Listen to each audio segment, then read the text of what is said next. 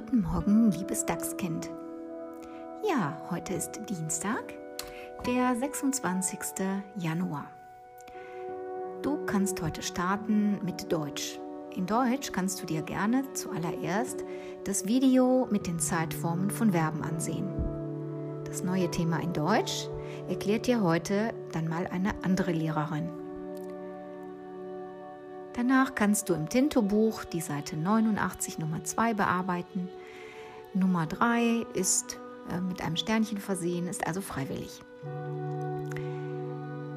Dann kannst du etwas mit deinem Füller üben. Schreibe ins kleine Schreibübungsheft zwei Seiten. Danach geht's ins Mathe-Buch. Und zwar auf der Seite 64 da kannst du die Nummer 2 heute in dein Heft schreiben. Und damit du das ein kleines bisschen üben kannst mit den einmal 1 Aufgaben ähm, und dem kleinen einmal 1 und dem großen einmal 1, ähm, dann äh, kannst du dazu noch im Indianerheft auf der Seite 46 etwas üben. Im Sachunterricht gibt es heute ein Arbeitsblatt, wo du eine Fehlersuche machen musst.